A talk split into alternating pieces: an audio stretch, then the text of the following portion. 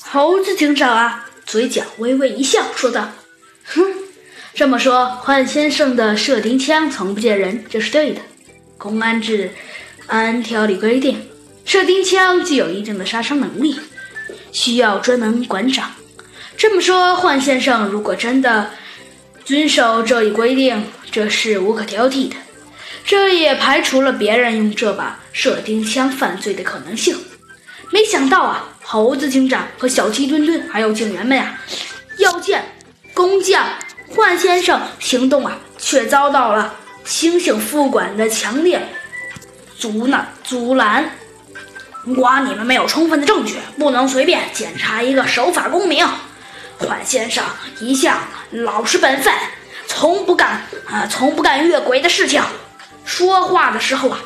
星星少校啊，显得十分激动，他像是得了什么病似的，说话时候啊，总是像羊打象牙，嘴里牵着的金牙呀，闪着金光。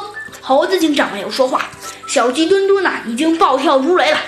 兔子警长也是，兔子警长啊，抢先在小鸡墩墩的面前说道：“哼，这么说，倘若星星副官妨碍我们执行公务，我们有权连少校先生一块一块。”一一一一一一一块，兔子警长一开始想说一块关进监狱，可是发现这么说不好，于是他说道：“呃，一块审核。”猴子警长怕事情弄僵，不好收场，连忙对兔子警长说道：“呃呃，兔警长，您先，您先，您先别生气。”然后啊，猴子警长又把目光转向了猩猩副官，说道：“少校先生。”请您不要在意，呃，请您不要在意，呃，我的这位兄弟的，呃的的的的言行举止是这样的，呃，幻先生，呃，不嫌在国防部种地，嗯，私安窃听器材的重要案件，